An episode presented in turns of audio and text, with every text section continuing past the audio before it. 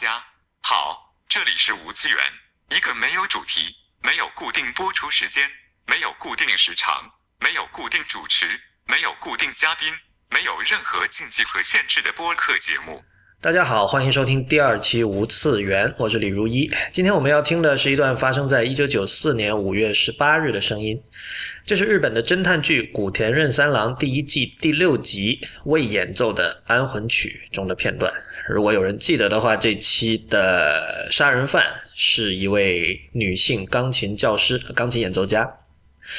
在这个片段里，古田的手下金泉胜太郎从便利店买了古田最爱的饭团，两个人一起坐在公园里吃午饭聊天。金泉喝着罐装乌龙茶，表情渐渐地哀求古田能不能让他尝尝梅子饭团的味道。背景中是一支小型管弦乐团在公园的空地上排练，用缓慢的速度奏着瓦格纳《诸神的黄昏》里齐格菲葬礼进行曲那高贵无比的旋律。金泉一边和古田讨论案情的种种细节，偶尔还回头抱怨乐队吵死了。下面请大家欣赏。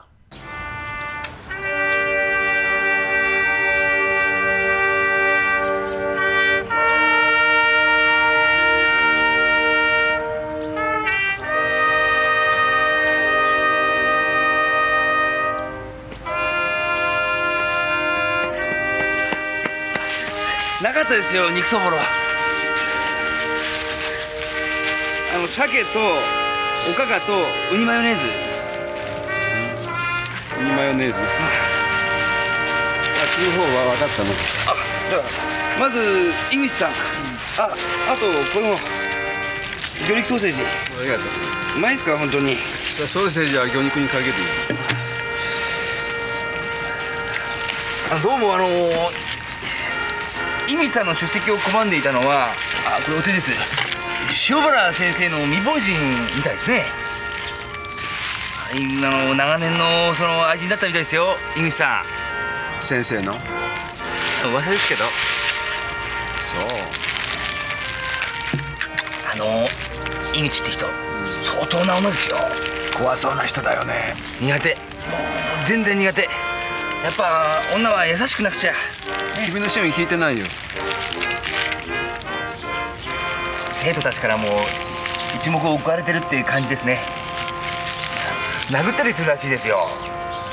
ああと2年くらい前に痴漢を逆に殴り倒して反言白目に合わせたって話も。やっぱピアノやってると腕の力が強くなるんですかね。